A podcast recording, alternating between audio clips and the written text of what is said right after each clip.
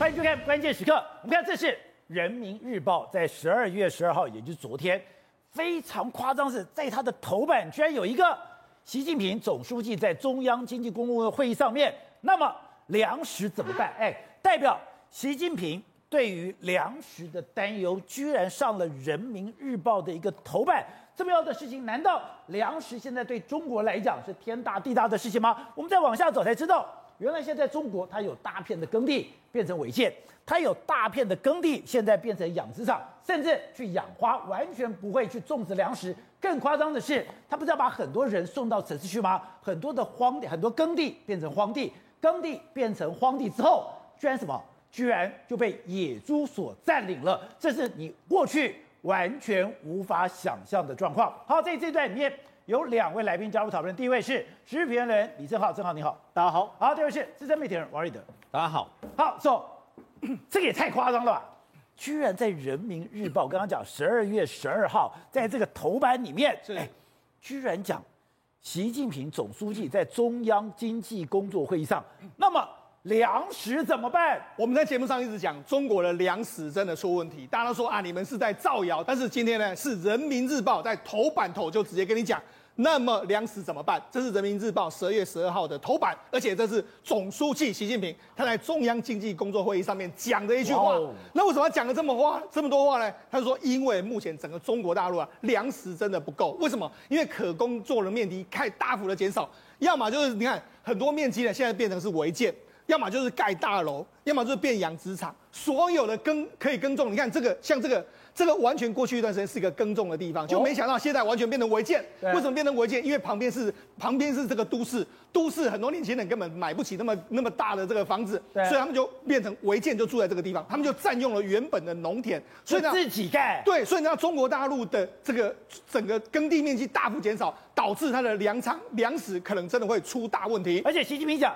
良田不种粮食，那么要么就是种养殖场，要么就是种花卉果木。粮食怎么办？而且讲粮食安全的问题是初级产品供给的问题，对我们这个大国来讲，保障好初级产品是一个重大的战略问题。对，所以这是一个战略问题。所以他提醒这这一点之后，宝杰，你知道现在我们看今年不是很多这个共同富裕的富豪，他们已经找到新的出路了。新的出路就是去农田里面耕田。总书记说缺粮，那我们就去搞粮田。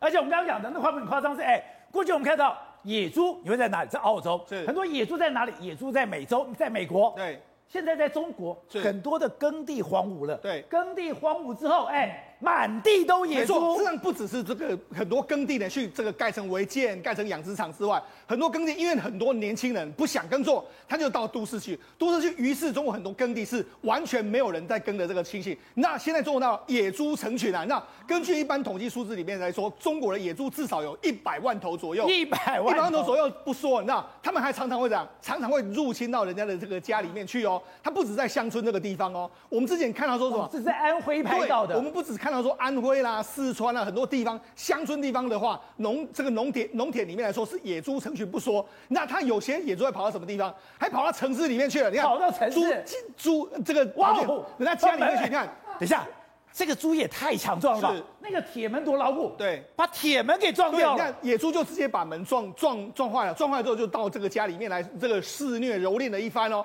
那还不止这样，你看。还跑进哪里？我的妈呀！理发店里面，哎，突然之间就野猪就跑进来啊！哎，这在什么？这在江苏这个地方，江西的地方，还不是一个这个小地方。你看很多很多都出现这样，甚至百货公司啊，他们就哎，你看一个卖场里面来说，居然就野猪就来了，野猪还在那个地方，野猪在那个地方，对，他们没有人敢接近，他已经把它当成是什么？哎，好像我就是生活在这个地方的一个情形。你看，中国为什么这样？因你看野猪在路上跑。这个很多很多，你看还导致人家出了这个车祸，很多你都没办法想象，因为中国大陆的耕地荒芜之后，在乡村周边呢出现了非常多大量野猪。那野猪呢，有时候呢，如果你这个乡村距离城市比较近的话，对，它就会到城市里面来。那甚至路面上啊，或者很多都是撞死野猪的一大堆。我们知道欧美会做什么麋鹿测验，可能未来中国搞不好要做个野猪测验，这样的防止你在路上真的就撞到野猪的情形。你刚才讲到在安徽、在南京、在江西，刚刚讲在吉林，对。大江南北都有，所以我刚才讲嘛，因为粮地粮地缺乏缺乏，那没有人耕种，所以你看这个习近平说什么？过去是南粮北调，现在是北粮南调，一些。大把的良田不不种粮食，那建这个养殖场，要么是花卉果木，那么粮食怎么办？所以他讲到这个，就这样之后，你看最近的这很多媒体就开始追了，你看整个网整个网友空拍，整个违建都是满满地的。另外一个就原本的福建的农田哦，农原本是应该做农田的这个地方啊，就没想到变成是采矿，大家在那边在采矿，把它农田农地的，因为后面下面有一个矿场，他们就把它改成这个路这样子开过去。对，那还不是这样，你看农田的盖大楼。在山西这个地方，然后农田呢变成是学校，那农田变成是养殖场，所以现在整个中国大陆呢，完全是没有农田、农地，而且没有人愿意耕种，导致它粮食真的出了一个非常重大的这个危机。而且我们看到习近平这句话很严重，是过去是南粮北调，现在是北粮南调。对，过去为什么中国要盖大运河？就是我要透过水运把南方的货物、把南方的粮食往北运。是，我们讲湖广熟天下足。对，就搞了半天。现在华中、华南，我要盖工厂，是我要搞工业，没错。结果现在这些农业都变成了工厂，对，搞了半天你讲北粮南调，那怎么够啊？对，也就是现在中国最重要的粮仓其实是在东三省，所以那现在整个这个形势逆转的这个情形是相当相当之严重了。还不止这样，那中国那有个政策，过去他们讲的退耕还林，对不对？他们现在怎样？要退林还耕啊。就是说过过去一段时间是啊，中国大陆这个因为这个黄黄土的这个问题啦，所以我们说哎耕地来来我们做这个弄成这个林木，林木的话可以保持水土，可以让整个中国环境好。就没想到现在呢，他们的政策又反过来，就说啊我们现在要退林还耕，就是说要把这个林呢，把它你看这很多人开始在把这个原本种的树木，把它完全把它砍掉了。你看，我这个相关的这个农农夫还拿这个电锯出来，把原本已经。都已经长好的这个树木，我被迫把它改，把它把它割割掉。很多地方都是出现这样的状况，要退林还耕啊。很多树木就因为这样就完蛋了，所以耕地真的不足了。所以中国耕地真的是严严重不足的一个情形，是相当相当之严重。所以他们现在中国到各地都要启动什么违法占用耕地，要开始整治。你看，这是在这个湖北的是湖北的地方盖别墅，盖别墅的啦，或者说有哎。别墅，你农田里面原本要盖别墅，你要弄个湖景啊，那甚至还有这个变变成是什么山啊，甚至还有这样废弃物掩埋场。他们说很多人因为原本农地，你说真的啊，农地这样一分地两分地，你要你要一个月赚很多钱也不太容易。但是哎，我与其这样，我就把它弄成是这个垃圾掩埋场。他说呢，一台垃圾一一箱一车来啊，垃圾可以一百到一百六十块。那那几年的时间里面，他们一共获得一百四十万人民币。所以这显然更好赚啊。所以农田呢？不只是变成是什么掩埋啊，不只是变成是什么怎么违违建啊、别墅啊，甚至还变成掩埋场。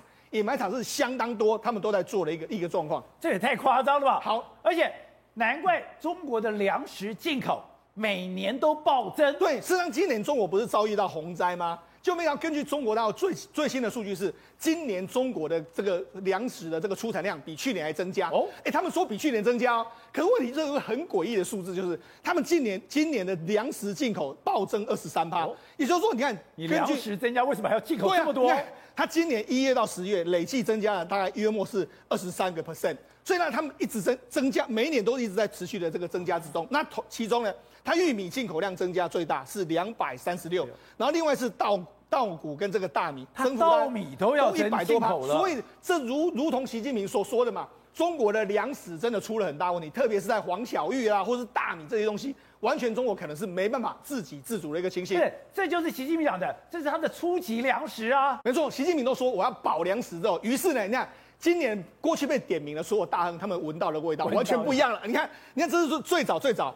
哎、欸，这不是马云吗？马云他当时不是到了，他最早一出来的时候，他是先到浙江省农村的一个高科技农场去。哦，原来这样知道。哦，原来你早就知道习近平要搞这个，你就开始这样。哦、甚至他要出国，不是又跑到荷兰吗？对，荷兰也是在搞什么？也是搞农产品啊。好，那不只是只有马云这样。哎、欸，京东啊，刘刘强东、啊，刘强东，对他现在也开始在。哎、欸，你问他现在住在，我住在乡村。他现在他过去是在城市，他现在住在乡村。我不知道他老婆有没有跟他一起去了哈。回农村干活了。回农村去干活，当这个真咖郎啊！哦，那除了这个之外，哎、欸，俞敏洪啊，俞敏洪是前一阵子被打得很惨的新东方嘛。新东方，哎、欸，他现在。他现在没有在做这个这个教育事业，他在做什么？他改起直播在卖这个农产品啊。农产品。对，因为因为他过去也是蛮蛮会说的嘛，所以就开始在卖这个农产品。新东方就是那个补教业。对对对。被打当补教，现在卖农产品。对，因为你被打嘛，好被打，那我就服服从总总书记的说法，我去卖这个农产品。你看网易网易的这个丁磊，哎，他在卖养猪，猪肉。所以他现在整个完全都是完全不一样的这个情形，甚至你看刘强东他。做上瘾了，你知道？他说啊，那这样我把这个留，我把这个工作完全都把它放弃掉。放弃掉之后，他你看他去，他真的去乡村哦。他现在被平石头村聘为名誉村主任啊，所以他主村主任他就到那个地方去。那你看，他现在要保命，要有一个农夫的身份，对，你要去那个村里面当村主任。那你看，他就说，哎，这样啊。我要把什么我们京东的物流，我要引进这个村里面。你看，根本村里面生活没有到那个水准，可是你要用这个物流业在这个地方，显得有点格格不入。但是无论如何，总书记这样说，我们就决定要这样做。你看，很多物流车进到这个乡村乡下来，你你也不知道做什么事。但是不论怎么样啦，就是因为现在习近平说缺粮、缺粮、缺粮、缺粮的话，这些所有的大老板就准备要开始把粮食给巩固好。而且我们刚才讲到的，之前。不是我的的地变成荒地，很多的荒地猪变成野，你看野猪横行。对，就现在刚刚讲不是很多嘛，跑到这个理发店啦，跑到这个什么那个百货公司吧？对，他们现在已经把野猪哦，中国。把野猪从保护动物名录除名，对，它现在可以捕杀野猪。我们刚才讲嘛，野猪在中国大陆横行之后呢，它原本在两千年呢被列入叫做重要的这个国家的保护的这个名录之内。可是因为野猪实在太多，我刚才讲到已经有一百万头野猪在中国大陆的这个各省市这边跑来跑去，于是他们就说这样，好，我们现在颁布这个命令之后，过去不能宰杀了，OK，你就可以开始宰杀，可以宰野猪。所以现在呢，哎，搞不好过一阵子了，然后就开始出现所谓宰杀野猪的这个状况。务必要让野猪消失，不然的话，对民众的杀杀呃伤害是非常巨大。好，所以董事长，这是天大地大，这很严重吗？今天在《人民日报》十二月十二号，昨天《人民日报》的头版里面，习近平总书记在中央经济工作会议上面，那么粮食怎么办？这个冰冻三尺非一日之寒呢、啊？因为中国的富裕哈，这经过这四十年的努力之下，它有它的地方政府哦，有两个主要的来，就是所谓的财政收入啦。财政收入里面有两个来源，一个是税收嘛，一个是什么？卖土地。卖土地。哇，所以这个始作俑者啊，不是商人，是政府，你知道吗？是政府一直卖土地，卖土地，把这些把农地给卖掉。他所有的地，他可以控制，因为。在中国，在北，在中国中华人民共和国的土地政策里面，它分成两种：一个农民的土地可以有私人登记，因为当时毛泽东进了要照顾农民啊，打土豪分田地，你记不记得？所以他把农村的土地是分给农民可以登记私有化哦，等等同宪法有登记。它是可以，它是可以流转的，它所以可以买卖的。但是在城市的土地呢，全部是国有土地，对不对？所以它这些土地的变更处理的过程中间，政府负责嘛。政府就大量把土地拿去盖房子啊，就卖土地，卖土地就是税收嘛，税收就是收了很多钱，就大量做建设。所以这个始作俑者把所谓的农地把它变成了建地，变成了工厂用地、工业区等等等等开发区，全部是地方政府干的事情。现在要干到变成贪腐就横行嘛，很简单的道理啊。他搞不起来，现在现在现在整个完蛋了嘛，整个崩盘了嘛。其实严格讲，它的农业科技在世界上算是落后的嘛。它不单是说大米进口、玉米进口，你知道吗？它在种植大米跟玉米的这些种子啊，也是进口的，也是进口的嘛。它根本国家的农业科技是相对在全世界来讲的话是落后的嘛。所以这是他国家真的是国战略安。国家战略的一个重大缺失啊！那过去的四十年呢，搞了半天就是一直搞工业嘛，对，又搞赚了非常多的外外汇，赚了上兆的美金。但这些基础方面，现在遭遇到中美冲突情况之下，他知道倒霉惨了嘛，因为全面封杀嘛，对，封杀情况之下，哎，美国是世界上有重大的一个产粮国而且粮食的在全世界的卡特尔，它这个所谓的这个。这个这个叫做呃合作社啦，或者大商社控制，那是以美国为主在控制的。那这些东西对对中国来讲的话，所以他去做了很多，在川普时代做很多承诺，你记不记得？他买了要承诺买非常多的农产品，我要买大豆，我要买玉米，他承诺了一大堆东西，到现在没有全部买完。可是他在粮食部分拼命还在买哦，他其他部分不见得。可是他这个东西，他要在未来的二三十年内。才能够恢复这个整个的科技跟产业基础，目前情况是非常严重，而且这个严重的问题是地方政府的腐败，已经从那个根基都已经腐败烂掉了，它是全部的烂掉，它连那种云南呢、广西这种贫穷的地方，那种乡下地方的土地是根本就是一个根本耕地，他也拿来建设，建设完我们看到很多烂尾楼就这样搞出来的、啊，他就是就是这种诈骗嘛。所以地方政府就是为了要有收入，就先把土地先卖出去，先拿到钱再讲，然后搞得现在乌烟瘴气。好，从另外就是之前不讲到的，北京搞了一个北交所、北京证交所，他想，哎，我把很多重要的企业拿到了北京去上市，他想，哎。那是天子脚下，对，进到了北京证交所，那应该是一飞冲天，没错。可没有想到，刚开始的确往上升，对，可以说全部都跌回来了。没错，事实上，北京交易所是习近平一个非常重要的政策，他是希望说把很多中国未来小型然后具有发展潜力的公司都放在我天子脚下，我来好好管理。可是问题是，你知道，开盘的时候开的非常棒，那造势也造的非常棒，可是到目前为止，你要面临到一个局面是没有人要交易。很惨吗？为什么很惨？我跟大家讲，这是证券交易所它的这个整体的这个投投成交金额，十一月十五号开盘那一天的话，成交金额是九十五亿人民币，可以到到今天为到最近为止，已经来到八亿，原本九十五亿，哎，变八亿，八亿啊！也就是说，根本没有人要投资。哎，我跟他讲，基本上一个交易所只有八亿的投资量，那这个交易所基本上已经面临到一个失败的局面了。而且它是几乎每天腰斩，对，九十五亿、四十四亿、二十九亿、十三亿、八千。那一定的啊，因为习近平的喜欢的东西，你一定一开始要帮他造势嘛。问题是造势之后呢，投资人不来，投资人不来之后，你看就完完全的就这个成交量低到这个程度。这也太惨了吧！所以原本一开始的时候是还不错，首日的时候大家都表现的不错哦。但是最近都是看到这样，都是绿的。以前呢，前几天都是红的，现在都是绿的，因为没有人要买，没有人要买，那成交量又很低，很低的时候，然后就一直在那边抛售。所以整体来看的话，这个北京交易所，习近平的盘算大概可能会是面临一个失败的这个局面。我们知道交易所你要有钱，要有金流，把它给撑上去，对，那是你的资金面，他的资金都没有。对，好，那事实上，哎，我觉得习近平最近呢，好像他也吃的这个诚实豆沙包。哦、你看我们刚才不是讲了说他这个说中国的粮食怎么办嘛，对不对？就你看他最近说什么，中国经济面临到三重压力，他自己也讲哦，面临压力哦，而且那他罕见在这个中国中央的这个经济会议里面讲了，他讲了二十五个稳。他讲二十五个稳哦，他文章里面讲了二十五个稳哦。为什么要讲二十五个稳？因为经济真的不稳。真的他讲他讲到说，哎，你的需求也不好，那供给也不好，那整体的预期也可能会下滑。所以他居然说了这样话。就你看他一说这样话之后，你知道，更多诚诚实豆豆沙包就出来了。这个中国大陆的前财政部长楼继伟，他他以前也就会常常批评，但是他现在就直接讲喽。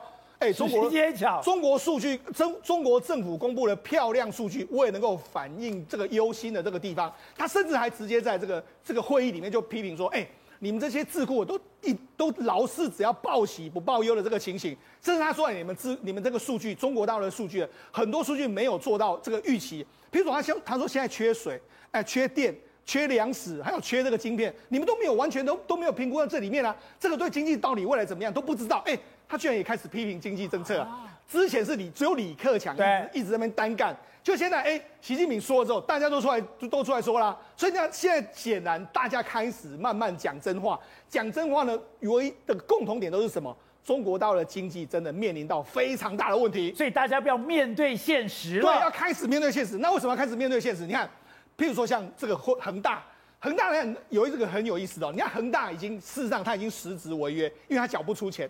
就脚不钱，缴不出钱，你知道？中国大陆媒体没有人报道这件事，他们都说哎，没没当成这回事。而且你知道，包括说像惠誉，他们不是有去降降它平等吗？那没这些三大平等公司不敢去把它调降，调降什么垃圾等级不敢，因为他说一调降，万一恒大真的挂，那我们怎么办？所以呢，现在大家都不知道，其实他已经违约了，但是没有人敢说他违约，没人敢碰他，对，没有人敢碰他违约，还不止这样哦。事实上不只是中国大陆自己在唱衰，连韩国媒体都开始在报道。韩国媒体因为韩国很重视中国大陆的经济，因为中国大陆经济一旦出什么问题，韩国会出很大问题，所以他们做的研究是非常非常仔仔细的哦。他们发表的言论是，未来十五年的时间里面，中国的经济成长率约在三点五到四趴，远不及过去十年的这个七点七的一趴，所以一半。所以那现在中国哎，连韩国都这样子说，所以你要知道。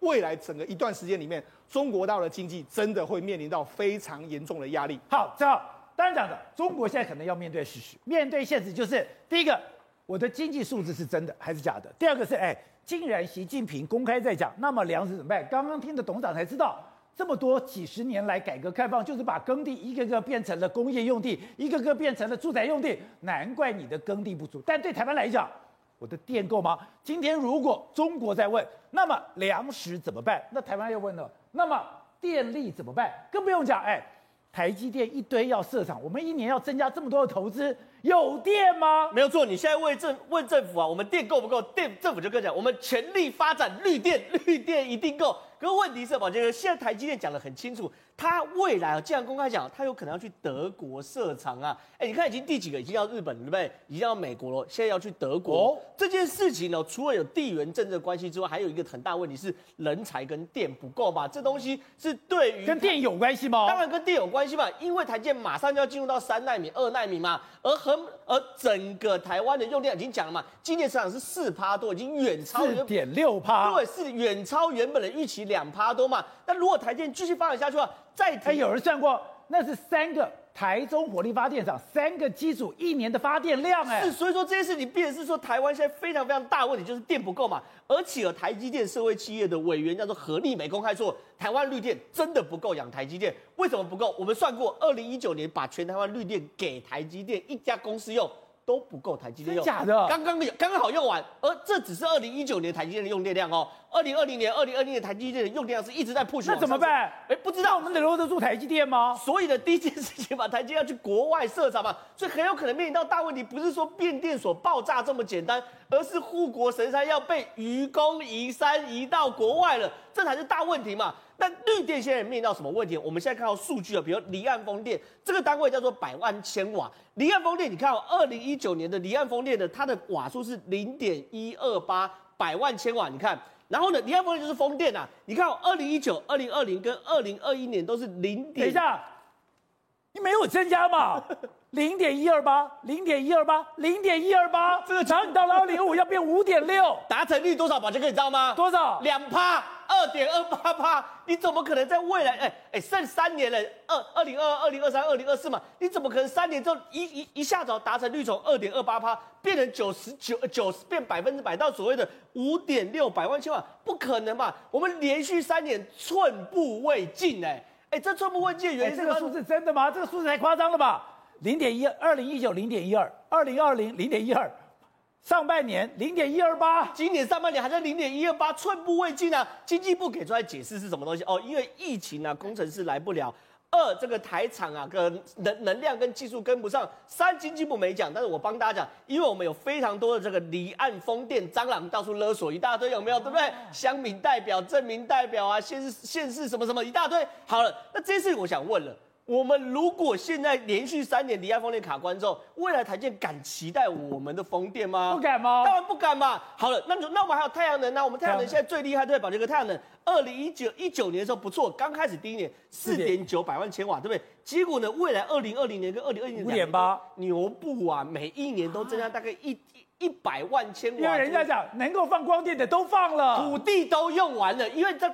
观众朋友要有个概念哦，太阳能发电是有太阳能板摆在这边的。那太阳能板呢，不是每个地方都可以摆。我就跟大家讲，哪里不能摆？台北不能摆，基隆不能摆，新北不能摆，新竹不能摆，桃园不能摆，因为这些都是阴天。你大概原则上在中南部这边可以摆，而且中南部你要放在平原这边可以摆。可你平原会跟什么？跟农地。还有余温在抢抢地，对，但你跟余温抢地的时候，农委会还说，你摆在就我们看到这个，你如果摆在余温上面的时候，农委会还会还他会去检查，你里面要给我真的养鱼哦，因为我们有特别租税的优惠，所以你渔获产量搞这个渔电共生，对，要渔电共生，所以说你的渔获产量要原本的七成，所以对于很多人来很难嘛，所以你看哦，我们现在搞了三年，也到六点六百万千瓦，可是我们距离二十百万千瓦还多远呢、啊？非常非常远遥远的距离嘛，所以确实哦，民进党现在说二零二五非核家园，可你光是看非核家园里面有一大块要靠绿电，而绿电里面风电跟太阳能两个全部卡关的时候，台积电不走吗？我是台积电，看完这个我也走啊。我们大家讲好，我们今天经济到现在开始，大家 GDP 不要增加了，我们往回走，OK？那那那那可以不用电，可如果大家希望股市一万八、一万九、两万点。那这个外部成本，台湾人要吸收嘛？所以科学是很现实的，你要有成本，你要 input，你才会有 output，你要有付出，你才会有获得。所以我觉得这件事情是很清楚。是，可以你下子问题好，你就算搞了三阶，你四阶、五阶也有问题啊。哎，三阶这个状况是这样：三阶是要保护早教，四阶要保护珊瑚礁，五阶要保护白海豚在台中港。那你今天搞那么多话，民进党企业卡住哦，因为你不要核能嘛，所以你真把自己绑死了嘛。你绿电，你绑你的，我绑我的，大家绑住了，大家绑。啊，因为两边都有自己一开始政党意识形态，说全绑住嘛。那你民进党，我我真的很难想，你台中港你要怎么说白海豚？要说会转弯吗？还是说白海豚跟你当时怎么笑吴敦义的？对，吴敦义因为一个白海豚被转弯笑十五年，连总统都被笑没有了。那你今天民进党遇到这件事，你怎么处理？所以我觉得坦白讲，这事真的很难，根本就是造业呀，对，自业自得啊。但是哦，如果不处理会发生什么事？我跟你保证，变电所一定在爆炸嘛。今天变电所周日爆炸，就是长期。超频使用的结果嘛？超频使用，你看它 overloading 嘛？你 overloading 的时候，你当然有一天会坏，所以这件事情其实很现实啊。好，后子，刚刚看到那个大爆炸，他不是讲嘛，设备老旧啊，当然要迁到新的变电所，当地的居民反弹啊，所以你们天龙国的不就不接受，结果说根本原因是根本原因是电不够，他原本是要迁到对面对面的一个地下室，台电自己的 building B four 到 B。B 四到 B 六了，结果对面的居民、隔壁的居民怕嘛，就是说你万一在我这边底下发生什么问题的话怎么办？结果就真的发生了嘛。那那它里面这个地方里面是有有七座机呃九座机组，九个机组，三台是一百六十一 kV 降到六十九，好，四台是降到十一，好，然后两台是降到二十二。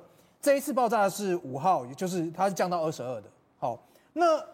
它这个原本它只供应一点五万户，结果昨天造成三十万户的停电。好，我先讲一下它它它怎么爆炸，因为它有它有一个那个叫它，因为变电箱有一个绝缘油，它是把线圈泡在里面。哦，就是说我让有一层油，它绝缘油把线圈泡在里面，让让它让它第一个增增加它的绝绝缘的能力，地方另外方面也是降温。好，结果呢，这个绝缘油正常的温运作温度是大概七十到八十度。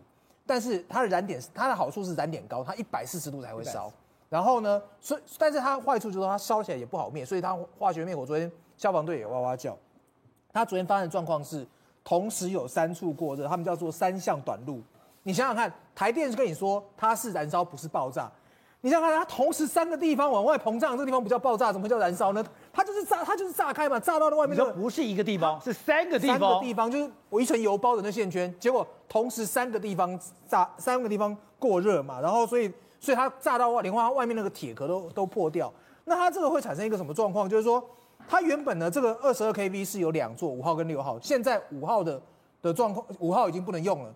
他们临时去调了一台，那原本台电做这个作业大概要做一年，对，他现在要赶三个月把它做起来，不然的话四月五月就会缺 就会缺电。我现在在跟大家讲为什么跟缺电有关系。刚刚最学恒学上一节学恒已经讲过，就是说，所就是说所谓的功率是你的电压跟电流的相乘嘛，对不对？那理论上来讲，就是他现在想说我降压，那电流就跟着降。但问题现在很多很多智慧电器不是这样，它总功率不变的情况下，你把我电压降了。我电流就要升高哦，我才我的功率才能够一样。对，可是你大家就就想说想想说摩擦力或想什么都可以这样想，你的流速增加，你的温度是不是会增高？对，而且那它它流速增加之后，那会不会造成你我们讲加热电器也是一样，你你温度会增高？那在在呃变电站里面，就是我油的温度会增高嘛？我原我的流速增，我的电流流速增加，所以我的油油的温度会变增高。所以我昨天的备载容量是够，我昨天又没有降压。对，你备载容量是够的，但是它原本是一个七十度的的的的一个工作温度，你经常把它超温之后，它油是不是就劣化？对，它油劣化之后，所以它它昨天才会才会飙康嘛，因为昨天台电现在。有立委是讲说昨天其实有降压，但是台电说不，台电是否认。但是我们可以想象说，你油已经劣化了，所以你没有降压的时候，它它的绝缘、它的绝缘也好，它的它的那个它的燃点也好，也都变了。所以它根本问题就是电不够，所以我要降载。我降载了以后，我的电流变增加，电流增加，温度升加，温度升高以后。我东西很容易坏，我被你操的过劳，过劳了以后就爆了。对啊，你你今天你今天来讲，就是你你变成说这个东西就提前劣化嘛。它原本这个这个这个油应该不能不那么不能那么容易升温的，但是油坏啦，油坏了之后，你正常的操作它就跑到一百四十五，一百四十五，而且三个点同时排到一百四十五，整个炸掉。哎，但今天他们台电讲哦。我的这个降压有助于节电，它是好事情哎！我就我就讲嘛，你你因为这这种东西都是灵璧设施，讲句实在话，本来就靠你台电的操作让民众有信心。结果你今天操作到在地面上都爆了，民众当然想说，你你现在在移去那个地下室，你看你谁要让？当然不要。而且你今天来讲，你台电居然讲出这种没常识的话，说降压是适度降压有助节电，住户碰到你这种你这种操作，你这种这种学士吓都吓死了。所以说。台电现在胡说八道、昨是今非或昨非金是，老百姓根本不相信你了。因为你你你根本就鬼扯嘛！你现在完全完全完全都都你连哎降压可以有助节电这种话都讲得出来，你上你之前的合适的也也是这样，所以你现在你现在来讲，你台电讲大家是不知道是真话还是假话。我觉得台电这一次你根本就请外部人来检查你，你外部来告诉我说这次到底什么出问题，不要你台电自己讲，我跟你讲那个公信力只会越来越差。好，小谢。你是松山信义的信员，是昨天信义大停水，就跟这个断电有关系。还有，你说现在这已经陷入的一个死亡循环，就是我缺电，但是我要打肿脸充胖子，我要维持一个电压，维持这样的维持这样的备载，维持备载了以后，当我开始这样，我就开始降压，降压了以后我就过热。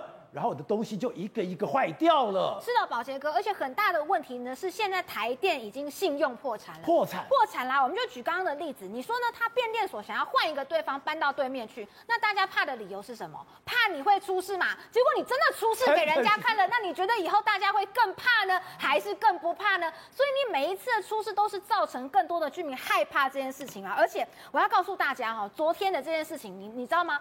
一个小时以内是不赔的，所以昨天停电里面的人有九成没有办法拿到赔偿，二十八万户没有得赔，两千户赔多少？赔一块钱，赔一块钱，哦，基本上就是没怎么在赔嘛。我告诉大家，就是说，实际上你会发现说，整个台电哦，你看他们是亏损的，它累计亏损六百四十六亿，没有股利，然后呢，十六年大家小股东拿不到钱，员工的退休金还是可以拿四点四个月。所以对大家来讲，你告诉我们说，电器设备什么老旧没有办法汰换嘛？你台电根本没赚钱的话，那你要怎么换呢？对。那如果你的所有设备都是旧的，未来起火爆炸的事情只会变得更多，那谁希望他家在变电厂旁边吗？那这又是另外一个恶性循环，也就是现在台湾我们要用绿电，或者是我要天然气，我的这个电的成本越来越高，电的成本越高，我的电也不能增加，结果亏是让谁亏？让台电亏。那台电亏，我当然我的维修就出问题了。是的啊，所以你看到这个中和的交高压电塔哦，它十二月二号、八号、十二号。都失火嘛，八号还有爆炸，短短半个月三次，所以附近的居民怕都怕死了，担心下次的爆炸更严重，影响到生命的安全。那一天爆炸的时候，很多民众以为是什么？飞弹打过来，以为飞弹打过来，而且有一堆年轻的，我也吓死了。你知道吗？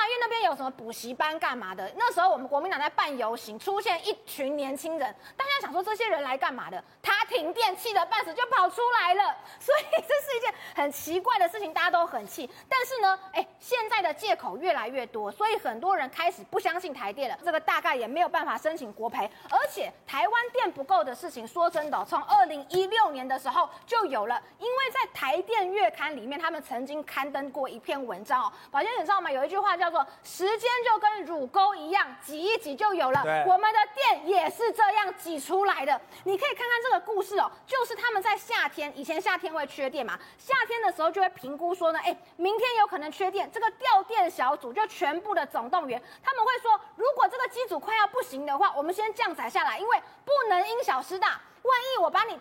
超到整个爆掉了，先降载，那就所有人都缺电了嘛。所以他们那时候做了一个什么呢？叫做短时的超载的运转，就是说让你在短暂的时间呢，它可以运转的比较多，先发电给大家，然后再让你降下来休息一下。可是你就想，宝杰哥，我们整个电的使用上面，因为不够的关系，都是这样子在缺电的时候超出来的，它长期下来是不是会？变成是对重要的组件的寿命影响到呢？他们也承认是会的，但是没有办法，这个电不够嘛，所以呢，他们只能就是说用限电的方式去做一个评估。什么意思呢？就是说他们以前在八十八年前哦，就是有限电过，所以有一些专业的人员他了解该怎么操作。但是现在，因为他们就讲说二十年没有限电了，所以现在对于一些电力的调度上面，专业的人员是不是也受到一些影响？这个就是大家现在非常担心的部分。